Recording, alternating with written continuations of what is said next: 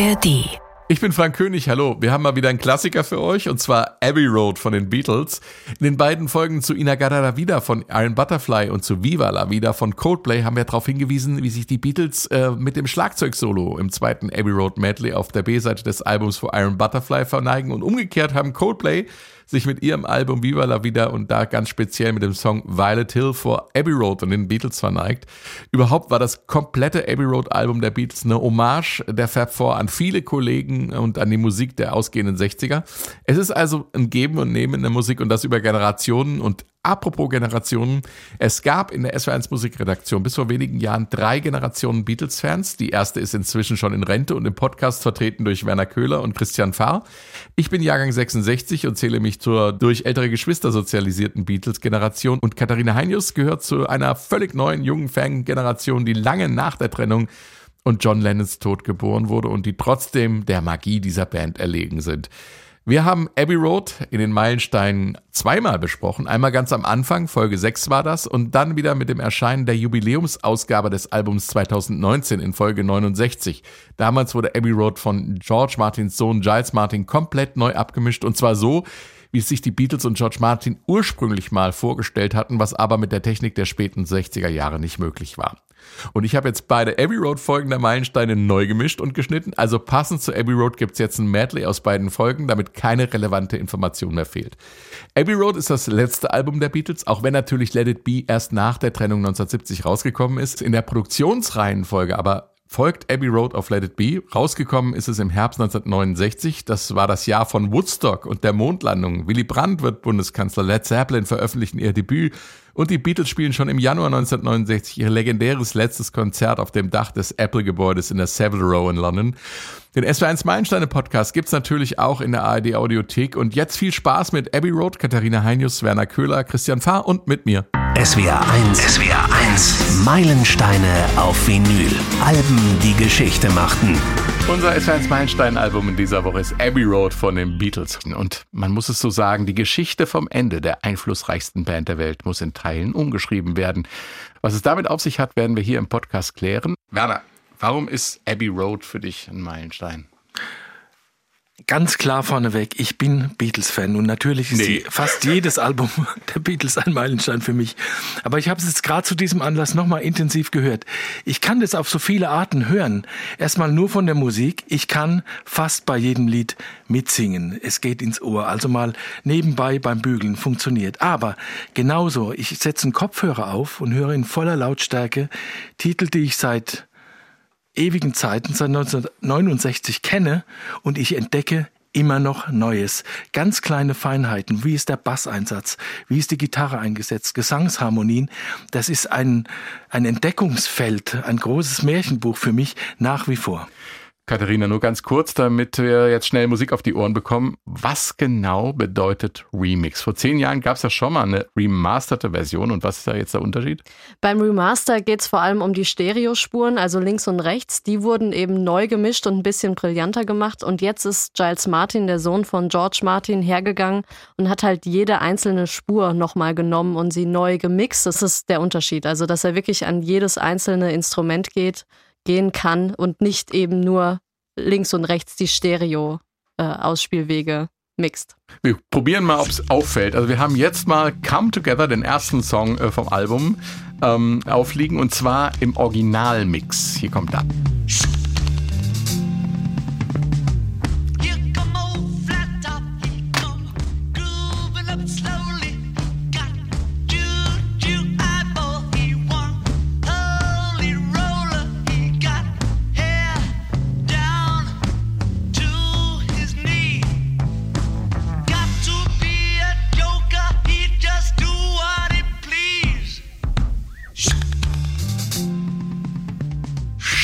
Und jetzt kommt da im 2019er Remix.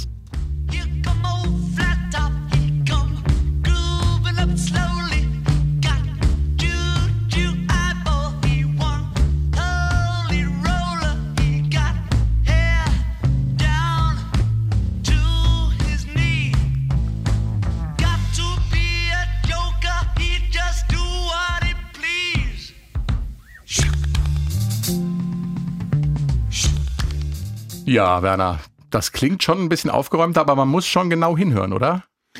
Das ist bei mir, kommt das so an, ich denke da gar nicht an rechts, links oder einzelne Instrumente. Der Höreindruck ist, ist für mich ganz anders. Es ist jedes Instrument besser zu hören als vorher.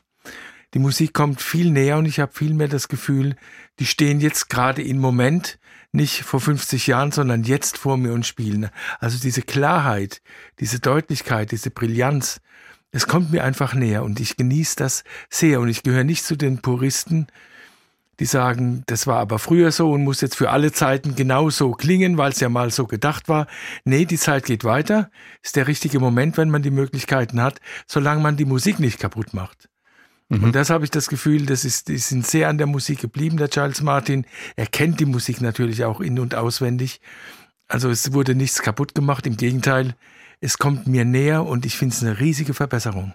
Giles Martin, das muss man dazu sagen, war, ist ja nicht nur der Sohn von George Martin, also dem Mastermind als Produzent der Beatles. Es ist auch nicht das erste Mal, dass er Beatles-Aufnahmen bearbeitet hat. Es gibt diese brillante Verarbeitung auf dem Love-Album, das für die Show in, in äh, Las Vegas, für diese Beatles-Show aufbereitet wurde, wo er die Songs aber wirklich dann auch verändert hat. Aber dieses Material ist ihm quasi in die Kinderschuhe, in die Wiege gelegt worden.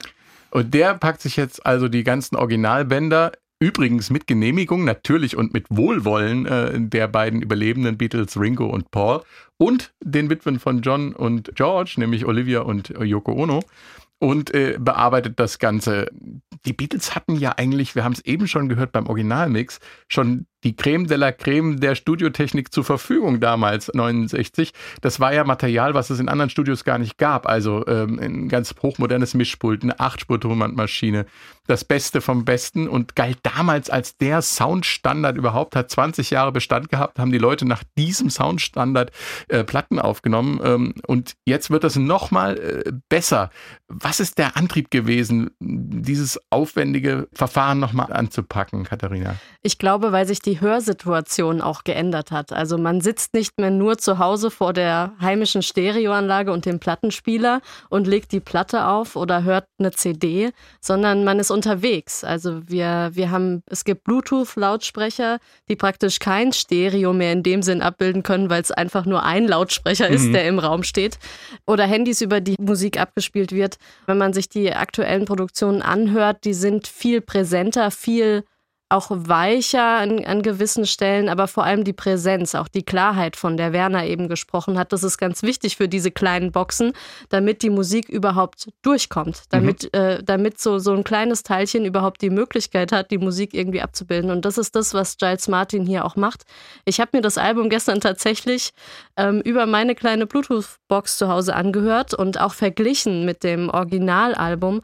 Und, ähm, und sie strahlt tatsächlich mehr. Also die Musik kommt besser rüber. Und das ist, glaube ich, einer der Hauptantriebe, warum man überhaupt so einen Remix anstellt, um es eben den aktuellen Hörgewohnheiten auch anzupassen. Auch über Streaming und so. Ne? Also viele haben wirklich diese Bluetooth-Box und streamen dann Musik. Und, und Aber da könnte, man halt ja, da könnte man ja auch meinen, ähm, äh, dann würde es erst recht verhunzt, weil man sagt, okay, wenn es muss halt auf so einem kleinen Ding gut klingen. Ich habe es aber gestern über Kopfhörer gehört, über die Anlage zu Hause habe ich es noch nicht gehört, aber selbst über, über Kopfhörer haben sich bei mir wirklich die, die Haare aufgestellt und ich habe Gänsehaut bekommen, weil äh, teilweise Instrumente dann auch zu hören waren. Ähm, die Orgel kommt plötzlich ganz klar raus. Ähm, Gitarrenriffs sind viel brillanter als vorher. Also es ist nicht nur so gemacht, dass es auf günstigen kleinen Lautsprechern funktioniert, sondern ist, das ist die wahre Kunst. Und das, genau, das ist die hohe Kunst von Giles Martin. Er hatte ja auch für die Mischung ähm, die Original-Tonbänder zur Verfügung. Also er konnte die auf die Original-Tonbandmaschinen legen und sie, das ist ja auch nicht leicht, wenn man ein acht äh, Spur äh, Aufnahmegerät hat. Also es sind acht Spuren, acht Tracks und mit dem ganzen Bouncing, ne? Also da welche, welche Spuren bounced man zusammen auf eine und so. Ja, nur zum Vergleich. Also heute wird mit 60, Na, 80, genau, 90 Spuren genau. gearbeitet, worauf verschiedene Effekte und Musiken drauf liegen. Äh, genau. teilweise ganz kleine Fragmente, die dann auf einer Spur ausgewalzt werden. Und man hat die Möglichkeit, alles im Detail minimalistisch nachzusteuern. Das hatten die Beatles halt auch mit acht Spuren nicht. Fußnote. Beim mehrspurigen analogen Aufnehmen werden die verschiedenen Instrumente und Stimmen jeweils auf eigene Tonbandspuren aufgenommen. So kann man sie noch nach der Aufnahme einzeln klanglich weiter bearbeiten oder auch eine Spur so lange aufnehmen, bis das gewünschte Ergebnis da ist. Beim Bouncing werden aus Platzgründen mehrere Spuren einer Aufnahme auf eine Spur zusammengemischt. So entsteht wieder Platz, um weitere Instrumente, Effekte oder Stimmen der Aufnahmen hinzuzufügen. Der Nachteil? Bei der analogen Bandtechnik gibt es beim Überspielprozess Verluste. Das weiß jeder, der früher Kassetten überspielt hat. Diese Verluste führen dazu, dass Instrumente, die gebounced wurden, nicht mehr so klar und brillant klingen. Einmal abgemischt kann man auch an den Lautstärkeverhältnissen und am Klang im Einzelnen nichts mehr ändern. Mit digitaler Technik ist es heute möglich, jede einzelne Spur wieder aus der gebounceden Spur zu befreien, nachzubearbeiten und neu abzumischen. Charles Martin konnte natürlich nicht Dinge dazu erfinden. Alles, was man auf diesem neuen Album jetzt hört, ist ja da. Diese Instrumente, die wir jetzt neu hören, sind ja alle aufgenommen worden. Es wird praktisch hörbar gemacht, was sowieso da ist, aber untergegangen ist. Mhm. Die schöne Orgel von Billy Preston, ganz oft. Ja. Ja. Äh, äh, die geht unter eigentlich auf dem normalen Originalmix und, und hier erstrahlt sie. Genau. Ja. Kommen wir zurück zu Come Together. Äh, Paul McCartney schreibt im Vorwort zu dem Buch, das es zur neuen Ausgabe von Abbey Road dazu gibt, äh, dass sich John Lennon da von Chuck Berry hat inspirieren lassen. Das Und hat Lennon auch immer zugegeben. Ja. Da hat er nie einen Hehl draus gemacht. McCartney erzählt, dass äh, das Original von Come Together viel schneller war und noch viel, viel mehr nach Chuck Berry geklungen hat, als es jetzt in der bekannten Version der Fall ist. Und es sei seine Idee gewesen, zu John zu sagen, mach mal langsam, lass mal langsam, dann gehen wir ein bisschen in eine andere Richtung. Aber die Ähnlichkeit ist natürlich unverkennbar. Katharina, also, du hast den Originalsong Genau, es ist vor allem ein Song, You Can Catch Me von Chuck Berry. Now you can't catch me. Baby, you can't catch me. Cause if you get too close, you know I'm gone like a cool breeze. Und da kommt auch gleich eine Zeile, die ganz entscheidend ist. Wee wee hours I was rolling slow because of drizzling showers. Yeah, come on flat top, he was moving up with Hier ist nämlich die Zeile, um die es geht. Und, come on flat top. Genau, und ja. die hat ja John Lennon äh, in Come Together übernommen. Das ist ja die erste Zeile in Come Together. Ist eigentlich bekannt, was Chuck Berry dazu gesagt hat? Nein, aber John Lennon hat später, 1975, für sein Album Rock'n'Roll diese Chuck Berry-Nummer nochmal neu aufgenommen und die klingt rein musikalisch eigentlich mehr nach Come Together als nach Chuck Berry. Wir können ja einfach mal reinhören. Ja.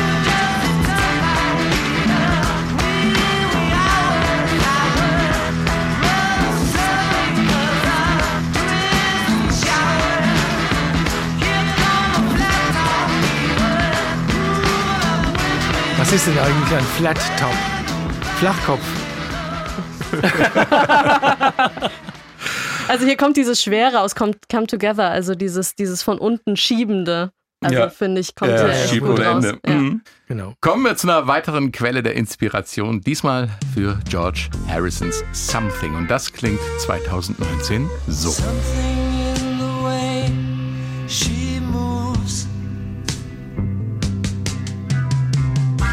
attracts me like no other lover. Something in the way she woos me. I don't want to leave her now. You know I believe in how. Wow. Ist unglaublich. Es ist unglaublich. Ich kann dir noch nicht mal sagen, was genau das jetzt ist. Also das war eine Nähe, die da auf dem Kopfhörer gerade war. Äh, grandios. Ähm, der Song ist ja schon ein bisschen älter, Katharina. Ja, der ist schon während äh, den Aufnahmen zum Weißen Album entstanden eigentlich und 68, also so im Sommer 68. Und ähm, in dieser Zeit war auch gerade ein anderer großer Singer-Songwriter, also damals noch nicht so groß, aber der wurde dann noch groß. James Taylor war in London und hat sein Debütalbum damals aufgenommen in den Abbey Road Studios und auch im Trident Studio, äh, das ja auch die Beatles ab und zu benutzt haben in London. Kleines gemütliches Studio mit Küche und so. Und ähm, James Taylor hat einen Song aufgenommen und geschrieben, der tatsächlich heißt Something in the Way She Moves und genauso fängt auch sein Song an.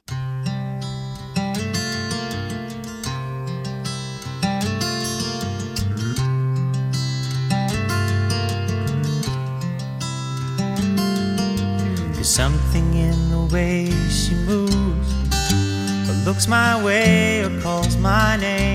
Ja, und dann geht er natürlich anders weiter. Also George Harrison hat diese Zeile als Inspiration genutzt und hat, hat ihn auch an den Anfang seines Songs gesetzt und ist dann natürlich anders weitergegangen. Aber James von James Taylor kommt die Inspiration. Ich halte hier an dieser Stelle mal fest, das wird uns nämlich im Laufe des Podcasts noch öfter begegnen.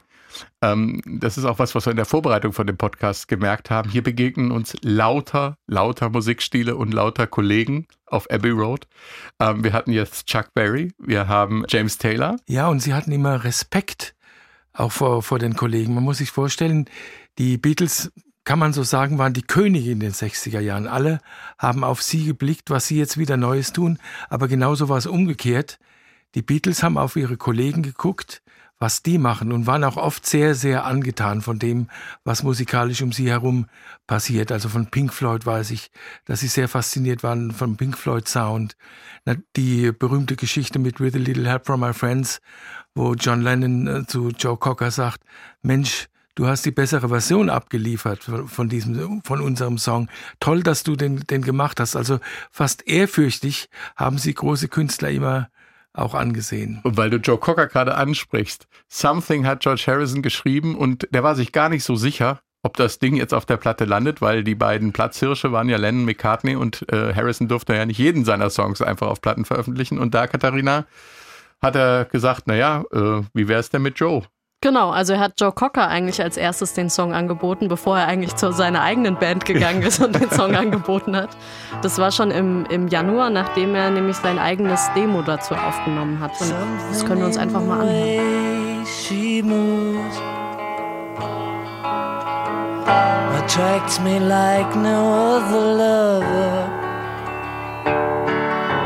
Something in the way she don't want to leave her now. You know I believe in how.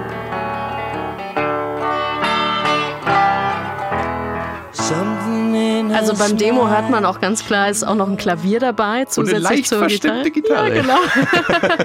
und dieses Demo hat er dann äh, Joe Cocker zur Verfügung gestellt und, und der hat dann tatsächlich im März 69 schon seine eigene Aufnahme gemacht. Something she moves attracts me like no other love. Something in the way she woos me. I don't want to leave her now.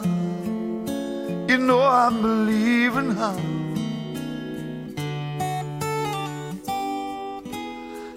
Also man hört, bei Joe Cocker ist dann das Klavier auch schon rausgeflogen. Ja. Aber interessant ist, dass das tatsächlich die erste Aufnahme, das richtige Aufnahme des Songs ist, weil die Beatles dann tatsächlich erst damit im April, Mai ins Studio gegangen sind und ihre Aufnahme gemacht haben.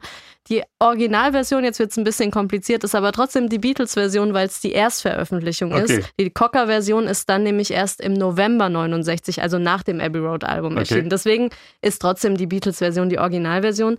Aber sehr beeindruckend, dass eben in dem London, was ja auch pulsiert hat in der Zeit, wo, wo sich viele Künstler auch getroffen haben, also Jimi Hendrix war ja auch da und so, dass, dass da mit den Songs was passiert über die Beatles hinaus. Und das zeigt für mich, wie sehr sie im Zeitgeist drin waren, wie sehr sie Teil der ganzen Szene waren und nicht die Überband, die über allem stand, sondern sie haben sich wirklich reinbegeben in die Musikszene und sie haben auch, äh, ich finde auch Harrison hat wirklich ein Gespür dafür, wem er diesen Song angeboten hat. Joe Cocker, der natürlich mit With a Little Help from My Friends ähm, schon erfolgreich war, aber eben mit Something auch nochmal einen Song abliefert, der unter die Haut geht und der passt auch zu Cocker. Apropos unter die Haut, diese Demo-Version, die wir vorhin gehört haben, die ist auf dem Bonusmaterial zur Neuveröffentlichung von Abbey Road drauf. Werner und ich haben uns das heute Nachmittag in der Redaktion angehört und wir haben gesagt, also George Harrison, das alles ein bisschen improvisiert, die Gitarre ist leicht verstimmt, die probieren noch ein bisschen rum, aber die Stimme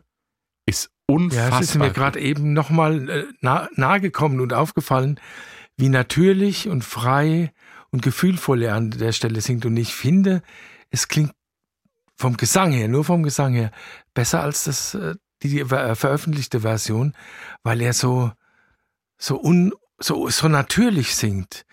Man muss natürlich vergessen, die Gitarre ist, wie du sagst, nicht gestimmt, das Arrangement ist nicht ausgearbeitet, aber allein die Stimme, das ist mir auch äh, bei der Demoaufnahme überhaupt bei Harrison schon aufgefallen. While My Guitar Gently Weeps gibt es auch so eine herrliche De Demoaufnahme, nur mit der akustischen Gitarre. Klingt auch ganz fantastisch. Und er ist der einzige der Beatles, der schon bei der Demoaufnahme quasi ganz automatisch alles gibt. Ja, kann es sein, dass er vielleicht dann bei den, äh, wenn es ernst wurde, ein bisschen ja, angespannter war? Weil genau, da entsteht dann Stress, das hören die anderen zu. Und er war ja nun in der Position, dass er der, ich sag mal, der Aufstrebende, der aus dem Hintergrund nach vorne gehende Beatle war.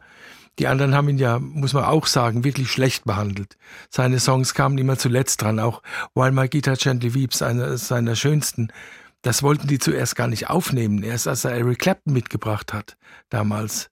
Dann haben sich die anderen ins Zeug gelegt. Aber Harrison war nicht gut angesehen als Komponist und da wurde einfach verkannt. Paul McCartney schreibt jetzt auch in dem Vorwort zu dem Buch, zum Album, äh, er sei ein Spätblüher gewesen als, als Songwriter. Ja, man kann auch sagen, sie haben ihn nicht vorher gelassen. ja. Wie gut, dass sie ihn dann gelassen ja, haben. Ich finde es ja, auch. ja nicht anders. Bei jemandem, der Textman geschrieben hat 1966 ja, schon, finde ich so ein bisschen bisschen herablassen, ja. muss ich ehrlich sagen. Ähm, kommen wir zum, zu einem ganz mächtigen Stück Blues Rock am Ende von Seite 1. Sieben Minuten und 47 Sekunden lang ist I Want You, She's So Heavy von John Lennon. Der Text kommt hingegen mit 15 Wörtern aus. I want you,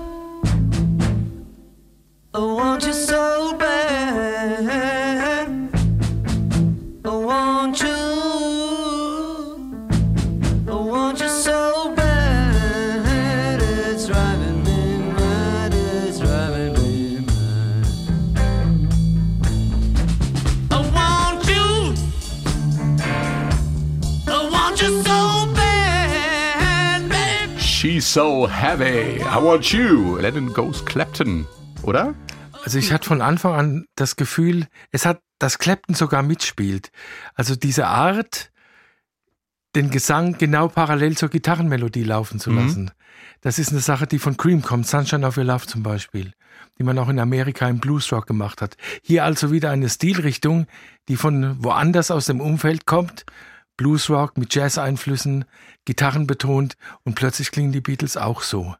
Ich, Unfassbar. Ich glaube auch, dass das einfach in der Luft hing, auch in London. Ja. Also ich meine, Jimi Hendrix war da, genau. er hat Electric Ladyland gerade veröffentlicht, Led Zeppelin machen ihr Debütalbum, Cream, die haben ihr drittes Album veröffentlicht zu dem Zeitpunkt.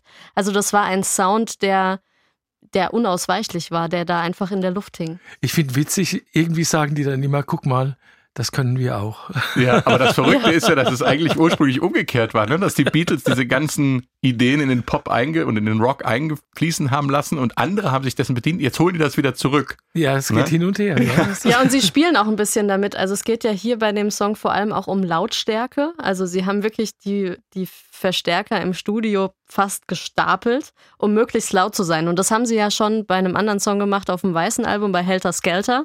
Da haben sie ja gesagt, wir, wir wollen lauter als The Who sein. Also es kann nicht sein, dass The Who die lauteste Band der Welt ist, das sind wir. Und, und hier haben sie es eben auch wieder gemacht und sie waren für die Aufnahmen ähm, im Trident Studio. Sie haben äh, nicht in den Abbey Road Studios aufgenommen und das ähm, äh, von morgens bis in die Nacht rein, bis, bis 5 Uhr nachts. Und die Trident Studios, die liegen in London eigentlich in einem Wohngebiet und auch in, in einem Haus drinne. Das heißt, um dieses Studio drumherum sind eigentlich Wohnungen. Und wenn man sich jetzt vorstellt, da spielt jetzt zwar die berühmteste Band der Welt, aber in einer Lautstärke, weil natürlich war das noch nicht so richtig äh, gedämmt alles. Ähm, da gab es schon auch Beschwerden und äh, eine ganz witzige Situation im Studio, die bei den Demos hier bei der, bei der Special Edition eben auch dabei ist, ähm, in, den, in der sie den Song anspielen und dann eine kurze Konversation mit äh, George Martin tatsächlich haben. Yes? What? Is it possible without affecting yourselves too much to turn down a little? Apparently there's been a complaint. From who? From somebody outside the building. What are they doing here at this time of night? What guy? He's going through the walls. It's his own fault get the house into a lousy district. Well, we'll try it once more, the, very loud, and then if we don't get it, we'll try it quiet like it might do it the other way. So ein typischer Lennon, oder? Jetzt macht er gerade laut. Also, um es zu er erklären, gerade laut. es hat sich jemand von außen beschwert, ihr seid zu laut und Lennon sagte gemäß, also jetzt machen wir es noch einmal, aber richtig laut.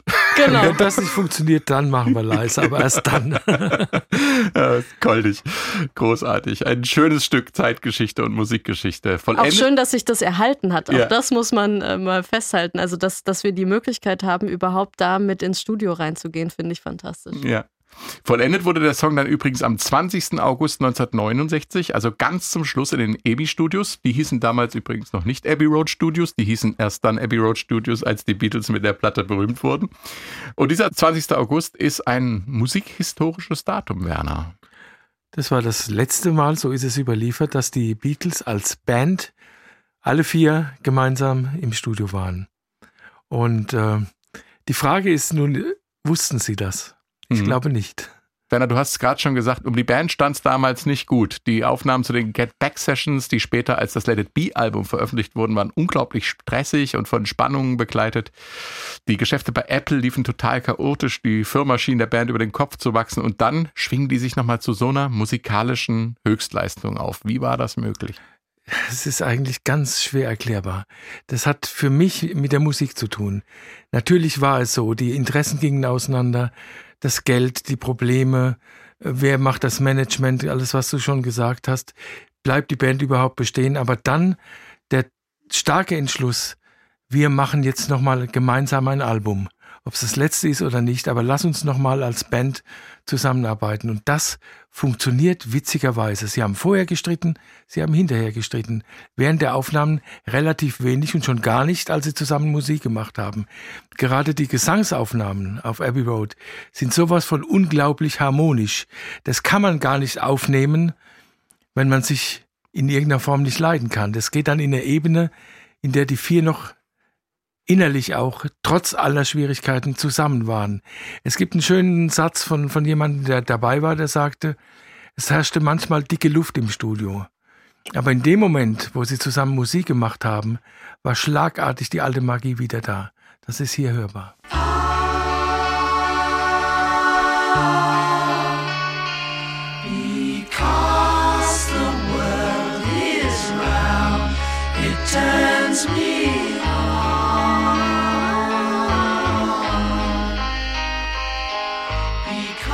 Die Situation ist die, es gibt auf, der, auf dem Love-Album, diese Remix-Album der Beatles, das vor einigen Jahren erschienen ist, gibt es eine Version mit nur Stimmen.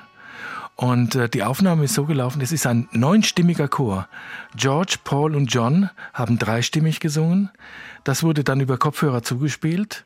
Und die drei haben nochmal drei Stimmen drauf gesungen. Das wurde zusammengemischt, wieder reingespielt ins Studio. Und die haben noch drei Stimmen draufgesetzt. Ein neunstimmiger Beatles-Chor, sowas von harmonisch. Das ist das, was ich meinte. Die waren so zerstritten und stellen sich hin und singen neun Stimmen wie eine Person.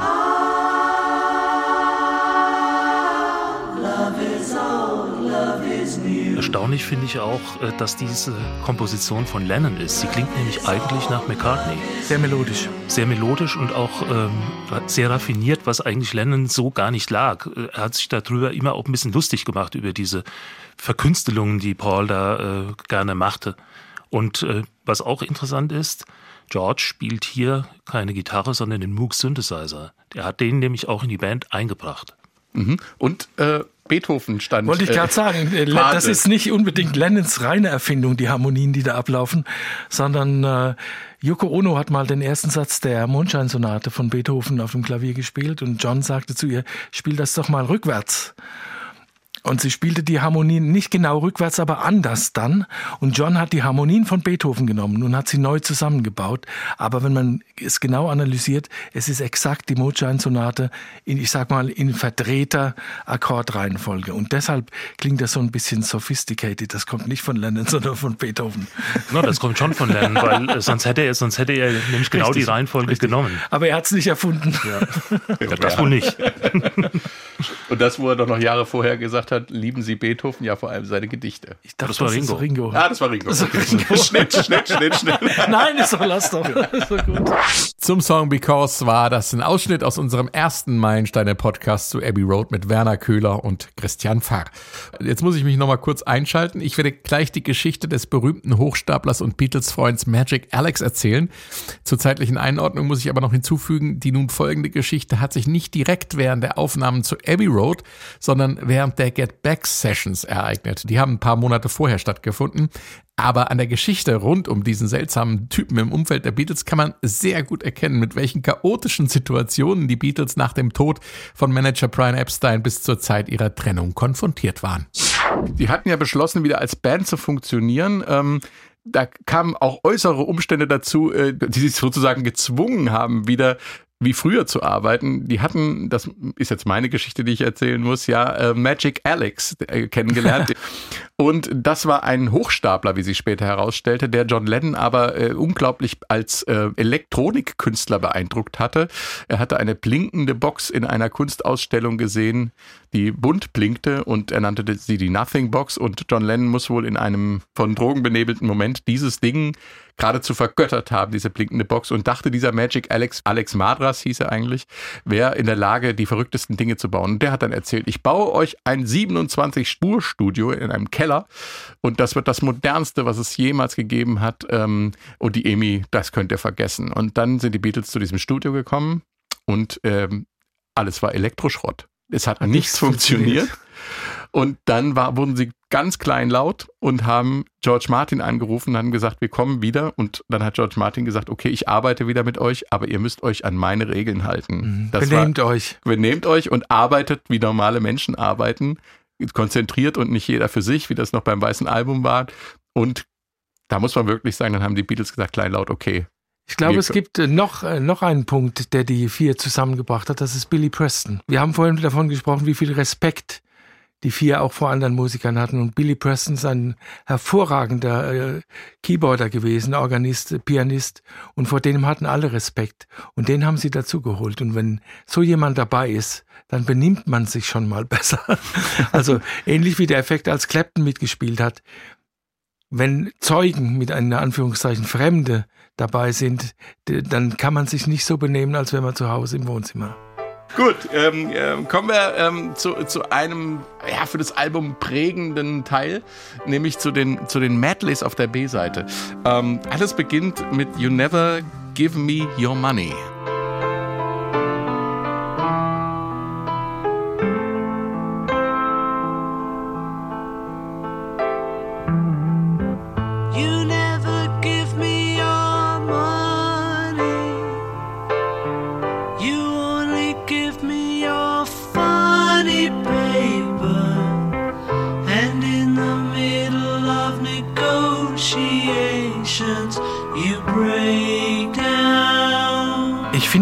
Das Spannende an Beatles-Songs überhaupt, man findet die Textinhalte, wenn man die mit dem Leben vergleicht, man findet fast in jedem Song Bezüge zum tatsächlichen Leben der vier.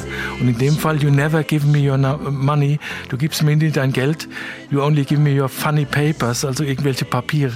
Da geht es um Verträge und um Geldstreitigkeiten und um Management.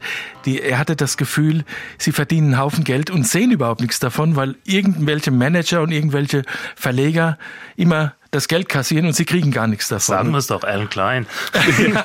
Aber es waren auch noch andere dabei. Ja, und Paul, Paul McCartney wollte den neuen Manager ja nicht, ne? Alan Klein. Also, und es ist eine Paul McCartney-Komposition, muss man dazu sagen. Ja, sie klingt eigentlich wie ein Madrigal. Also hat überhaupt nichts äh, Geschäftsmäßiges an sich, sondern eher etwas Romantisches. Äh, witzig ist natürlich auch, äh, wenn man diesen Text sieht, wenn man zeitgleich sieht, was in der Firma Apple damals vonstatten ging, wo also äh, noch nicht mal der Bestand klar war, äh, keiner wusste, A, wer ist da unter Vertrag, B, wem gehört das ganze Zeug? Und das wurde dann äh, von kleinen Angestellten teilweise die haben sich dann technische Geräte im hohen Wert einfach mit nach Hause genommen und so. Also das, und keiner konnte das ahnden, weil eben die Rechtslage so unklar war. Es war kein Geld im Umlauf, sondern irgendwelche Verträge, die aber eigentlich wertlos waren. Kommen wir zurück zum Thema Medleys auf der zweiten Albumseite. Versatzstücke von Songs, aus denen zusammengenommen etwas ganz Großes wurde. Warum bewundern wir das praktisch Unfertige bis heute so, Katharina? Naja, auch da haben sie sich wieder inspirieren lassen. Ich glaube, das ist das Besondere. Also es sind mehr, wie du schon sagst, Songfragmente, die sind ja auch nicht besonders lang, sie gehen ineinander über. Das finde ich auch das Besondere irgendwie. Ähm, John Lennon fand das übrigens äh, völlig blöd. Ja, im Prinzip, ich sehe es auch ein bisschen als Skizzenbuch. Ja. Also für mich ist es auch, weil, weil aus jedem einzelnen Teil hätte ein ganzer großer Song werden können. Aber das sind einzelne Stücke und sie haben sich wieder inspirieren lassen. Und in diesem Zusammenhang kommen wir jetzt mal zu was ganz anderem. Wir hören Fleetwood Mac mit ihrem Instrumental von 1968, Albatross.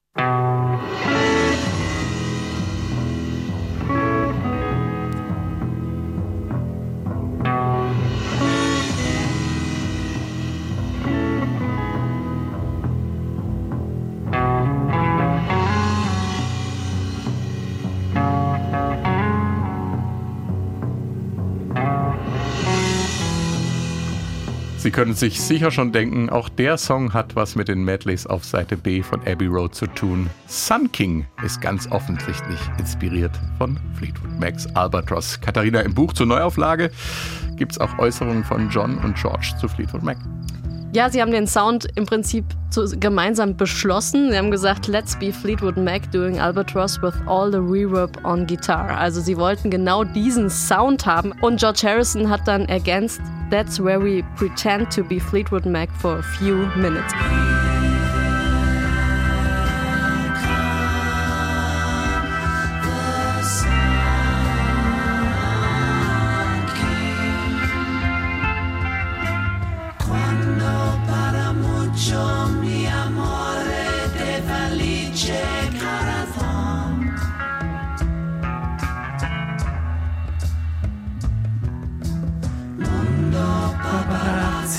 Mundo Paparazzi, mi amore. Was? Chica di Parasol.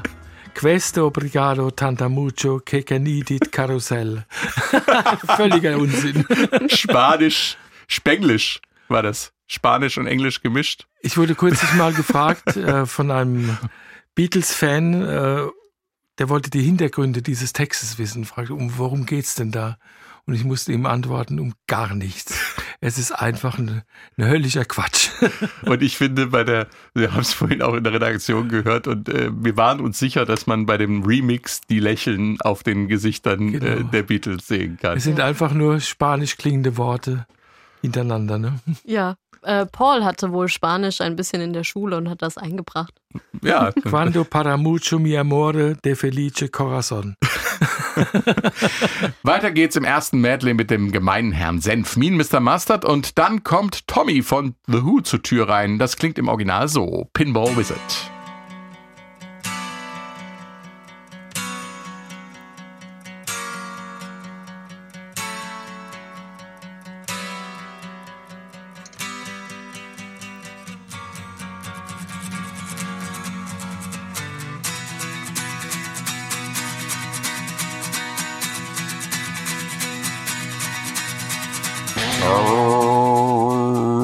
Pinball Wizard von The Who. Und auch davor verneigen sich die Beatles vor den großen Who, die damals in Woodstock gefeiert wurden für Tommy. Wie, wie es schon, wie schon gesagt hat, Tommy kommt zur Tür rein, ne? Ja, sie haben zusammen im Studio gestanden äh, und John Lennon sagte irgendwann, it's like being Tommy in here, weil er diese Akkord, diese typischen Townsend-Akkorde angespielt hat und, und im Raum stehen hat lassen. Also die haben ja eine Kraft.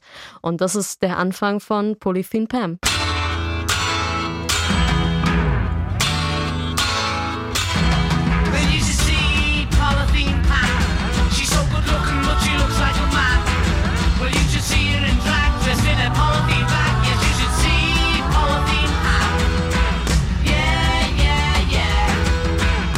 Hier gehen wir mal raus aus Polythene Pam und äh, gehen mal rein in den genialen Übergang zu She Came In Through the Bathroom Window.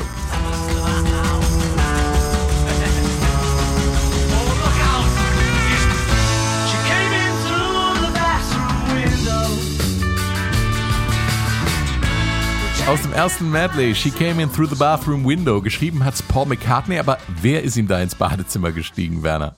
Das sind diese schönen Geschichten. Äh, neben dieser Verneigung vor den anderen Bands und Musikern spielen die Beatles-Songs, haben zum Inhalt oft Dinge, die aktuell aus dem Leben kommen. Das finde ich auch was ganz Faszinierendes. Zum Beispiel I Want You, She's So, so Heavy geht um Yoko Ono. Something ist die Frau von George Harrison, Patty Harrison. Und She Came In Through the Bathroom Window. Das ist eine ganz nette kleine Anekdote, die Paul McCartney passiert ist. Man stelle sich vor, vor seinem Haus lagerten täglich von morgens bis abends Fans, auch an den anderen Beatles-Häusern oder vor den Studios. Das waren die sogenannten Apple Scruffs, junge Mädchen, richtige Hardcore-Fans, die zum Teil aus den USA angereist kamen. Apple Scruffs, halt Apfelkrutz? Apfelputzen, also ein Scruff ist was ganz übrig gebliebenes, was verwahr verwahrlostes. Ja. Also man könnte so Apfelrest oder Apfelputzen oder sowas. Die haben sich selbst so genannt. Wegen ja. Apple Records. Ne? Wegen ja, Apple Records. Und weil sie da immer in diesem Umfeld rumhingen, und die kamen zum Teil aus den USA und blieben in London, um ihren Idolen nah zu sein. Also man stellt sich vor, die lagern da, stehen immer vorm Haus von Paul McCartney und wenn er reinkommt, dann jubeln sie ihm zu, drücken auch mal ein Händchen, kriegen auch mal ein Küsschen. Man lernt sich irgendwann mal kennen. Und äh, die Mädels haben mal mitgekriegt, dass das Haus leer war und die Tür stand offen und an der Wand lehnte eine Leiter. Und dann haben zwei oder drei von denen die Gelegenheit beim Schopf ergriffen, sind diese, haben diese Leiter an ein offenes Badezimmerfenster gelehnt, sind hochgestiegen und eingestiegen und haben sich Andenken mitgenommen. Geschirre, Teller und vor allen Dingen Fotos. Jetzt kommt Paul nach Hause der, und er stellt das fest, dass Tafelgeschirr, die Teller waren ihm egal, aber die Fotos wollte er für seine neue Platte, für seine Soloplatte verwenden. Die waren jetzt weg. Und er, und er wusste genau, wer dahinter steckt. ist vor die Tür gegangen und hat gesagt, Mädels, dass ihr immer da seid, ist okay. Dass ihr aber einsteigt und was klaut, das geht gar nicht. Die Teller, all das brauche ich nicht mehr, aber die Bilder brauche ich wieder. Und dann haben die Mädels das untereinander geregelt und am nächsten Tag waren diese Sache, die Bilder wieder da und Paul kam dann nach ein paar Tagen zu den Mädels wieder raus und sagte, wisst ihr was, ich habe einen Song über euch gemacht. Und das war She Came in through the bathroom window. Sie stieg zum Badezimmerfenster ein. Bevor wir jetzt gleich äh, zum großen Finale von Abbey Road kommen, müssen wir nochmal über den berühmtesten Zebrastreifen der Welt reden, in der Londoner Abbey Road, direkt vor den Studios, die dann zu den Abbey Road Studios wurden, die EMI Studios, war eigentlich äh, eine Notlösung als Plattencoverfoto äh, und ist zur Ikone geworden, ne? eine schräge Geschichte. Ursprünglich sollte das Album Everest heißen, nach dem höchsten Berg der Welt, Mount Everest. Und logischerweise hatten sie dann den Plan, für das Coverfoto auf den Mount Everest zu fliegen. Das ist ein schöner, schöner Plan. Hört sich auch ganz gut an. Nur wenn es dann dran geht, merkt man, es ist weit, es ist hoch und es ist möglicherweise sogar gefährlich und auch noch teuer. Also wir müssen was anderes machen. Und was liegt dann näher, als die Platte Abbey Road zu nennen, praktisch vor der Haustür zu bleiben und einfach nur statt auf den Mount Everest über die Straße zu laufen. Also von Genial. der utopischsten Idee zur einfachsten zu einfach. Idee. Und ich bin, ich, ich bin hier echt vor Neid erblasst, als ich heute erfahren habe, dass aus zwei ganz unterschiedlichen Gründen Katharina Heinius und Werner Köhler schon in den nächsten Tagen über diesen Zebrastreifen laufen werden. Also wenn Sie die beiden mal sehen wollen, schalten Sie die Webcam ein. Man kann nämlich bei der EMI sich auf die Webcam schalten und diesen berühmtesten Zebrastreifen 24-7 ja. jeden Tag zu jeder Sehr Stunde schön. beobachten. Ja. Ja, morgen Abend laufe ich da drüber. Grandios. Wir haben lange überlegt, mit welchem Song wir heute den Podcast ähm, beenden und wir sind zu dem Schluss gekommen, dass wir es so machen wie beim letzten Mal, eben nur im 2019er Remix. Man kann einfach Abbey Road nicht besprechen, ohne das große Finale vom zweiten Medley mit Schlagzeug-Solo The End und Her Majesty. Doch bevor wir das machen, müssen wir nochmal über The End reden passt ja auch. Es ist ja auch das Ende der Beatles und viele haben es genauso interpretiert. Äh, da verabschiedet sich eine Band von ihren Fans. Ich hatte es ja eingangs erwähnt, dass die Geschichte vom Ende der Beatles neu geschrieben werden muss. Es sollte nämlich gar nicht das Ende der Band sein, wie man heute weiß. Wer, Werner, woher kommen eben diese neuen Wendungen in der Geschichte der Beatles? Es ist ein Tonband aufgetaucht in den Archiven der, der EMI und äh, da ist ein Gespräch zu hören von drei Beatles. Ringo ist, glaube ich, nicht dabei die reden über ein neues Album, das sie machen wollen. Wer welche Songs macht, also sie sind richtig schon in der Planungsphase. Und es war natürlich etwas völlig äh, Neues, weil in allen äh, Biografien steht, die wussten schon, dass sie sich trennen und die Abbey Road ist erklärtermaßen das letzte Album gewesen. Das sieht jetzt gar nicht mehr so aus und Ringo hat es bestätigt. Es gab Gespräche, es gab auch Pläne. Ich glaube aber, die Geschichte muss nicht neu geschrieben werden. Mhm wenn man sich vorstellt, wie die Situation war und das ist, man hat sich manchmal wochenlang nicht gesehen in diesen Phasen. Man war zusammen im Studio, dann ging wieder jeder seines Weges. Dann hat eben Paul McCartney versucht, die Band nochmal zusammenzukriegen, holt die Jungs zusammen, man redet nochmal möglicherweise ein neues Album zu machen, wie könnte es aussehen und dann geht's halt doch auseinander. Also die Tendenz der Trennung war einfach trotzdem von Anfang an im letzten halben, im letzten Dreivierteljahr da. Es war vielleicht noch ein Versuch, aber der nicht gefruchtet hat. Die Dinge sind ja manchmal komplexer, als man sich Ja. das denkt. Das geht ja nicht von jetzt auf gleich. Ne, Ganz genau. Katharina? Trotzdem spürt man, dass, glaube ich, dieses Album einen Punkt setzt Genau. in der Geschichte der Beatles oder in, in, in dieser Phase. Also dieses Album ist für mich ein Ausrufezeichen und es zeigt für mich, warum diese Songs der Beatles zeitlos sind. Sie, sie sind voll im zeitlichen Kontext. Sie, sie lassen sich beeinflussen von der Musik. Sie sind im Zeitgeist drin.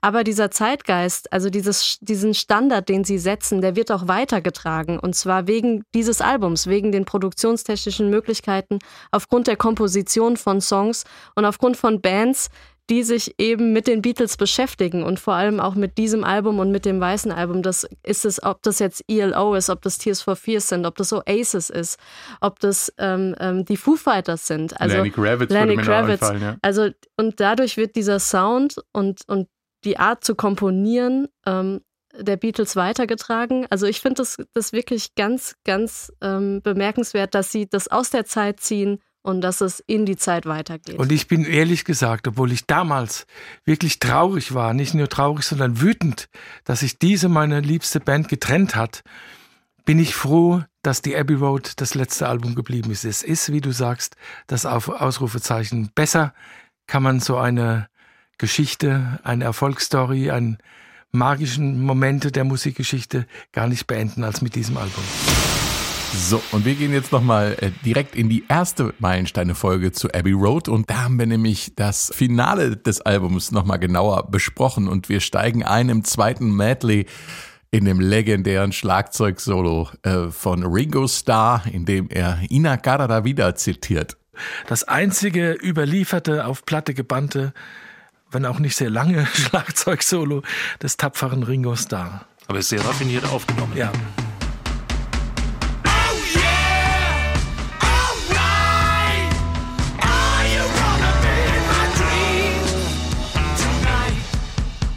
Da ist er. Lässt die Bassdrum auch so schön durchlaufen? Ja. War da Ina Gada da wieder das Vorbild? Ja, also Ringo selbst sagt es. Ehrlich? Ja, ja. Weil Ringo hielt nicht viel von Schlagzeugsoli ganz grundsätzlich. ja so Aber jetzt, wo du sagst mit Inagada da wieder, merke ich es auch, ja. Das hat er selber gesagt. Jetzt kommt ein interessanter Gitarrenteil. Jetzt wechseln sich alle drei, John, George und Paul, an der Sologitarre ab. Paul beginnt.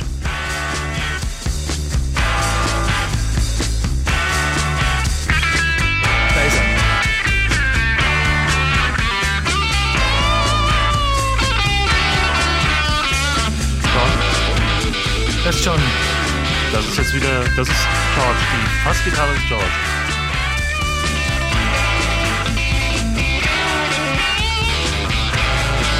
Schön rockig, ne? Ja. Und der Toningenieur Geoff Emerick hat ja gesagt, so haben sie am Anfang geklungen und jetzt bei, zum Schluss machen sie das jetzt nochmal. Drei Jungs stehen im Studio, gucken sich an, jeder hat äh, eine Gitarre wie eine, eine Maschinenpistole im Anschlag und die reihum werfen sie sich die Bälle zu. Großartig. Und jetzt kommt das Finale.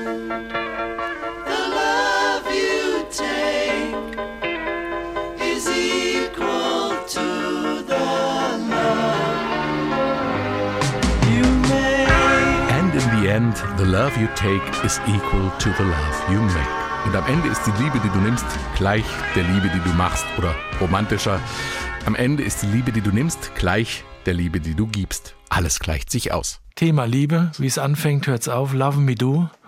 Und the end. Über Wobei, Liebe am Schluss. wobei äh, McCartney hat gesagt, the love you give, also die Liebe, die du gibst. Und Lennon hat gesagt, nee, richtig muss es heißen, the love you make. Was natürlich in dem Fall jetzt eine sexuelle Anspielung ist. Dieser Lennon. Ich danke euch erstmal für diese äh, wunderbaren Eindrücke Gerne. zu diesem großartigen Meilenstein-Album. Dankeschön.